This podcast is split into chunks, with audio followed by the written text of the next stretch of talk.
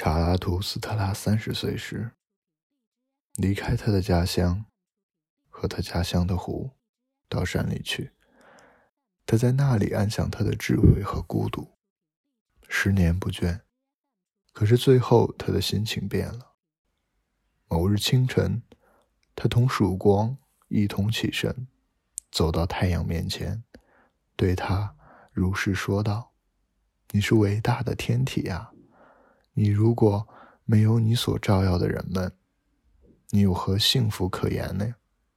十年来，你向我的山洞这里升起，如果没有我，没有我的鹰和我的蛇，你会对你的光和行程感到厌倦吧？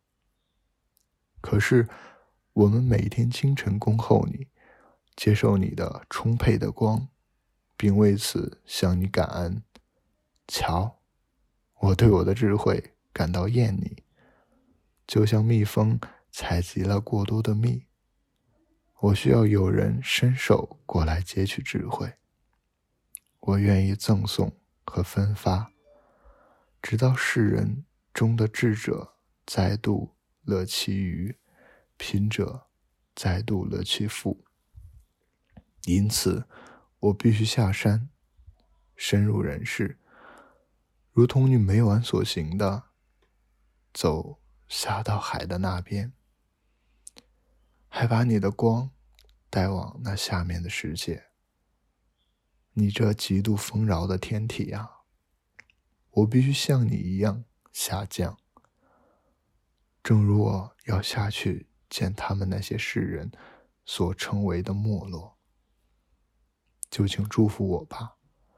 你这宁静的眼睛。即使看到最大的幸福，你也不会嫉妒。祝福这个快要漫出来的杯子吧，让杯里的水变得金光灿烂的流出，把反映你的喜悦的光送往各处。瞧，这个杯子想要再度成为空杯，查拉图斯特拉想要再度成为凡人。